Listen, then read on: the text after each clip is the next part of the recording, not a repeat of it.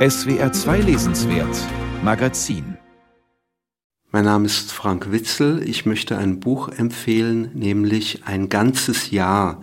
Der Autor heißt Lev Rubinstein, ist Russe, 1947 in Moskau geboren und gehört im weitesten Sinne zu den Autoren, die man Konzeptualisten nennt.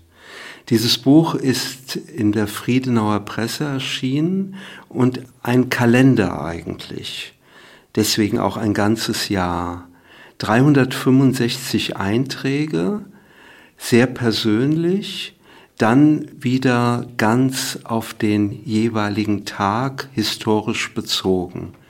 Lev Rubinstein ist ein interessanter Autor, eigentlich Bibliothekar und er kam drauf, warum nicht auch selbst auf Karteikarten schreiben.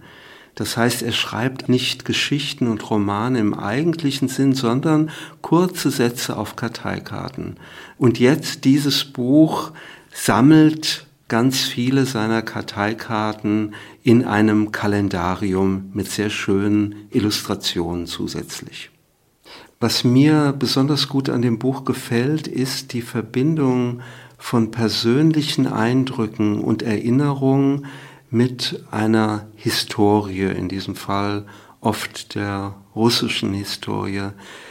Wenn man die kurzen Eintragungen liest, die ganz unterschiedlich sind, er ist ein sehr fantasiereicher Autor, dann kann man eigentlich immer weniger unterscheiden, ist es jetzt ein tatsächliches Geschehen, was dort kurz zusammengefasst wird, oder ist es eine kurze Reflexion, eine Betrachtung, eine Erinnerung des Autors Lev Rubinstein selbst?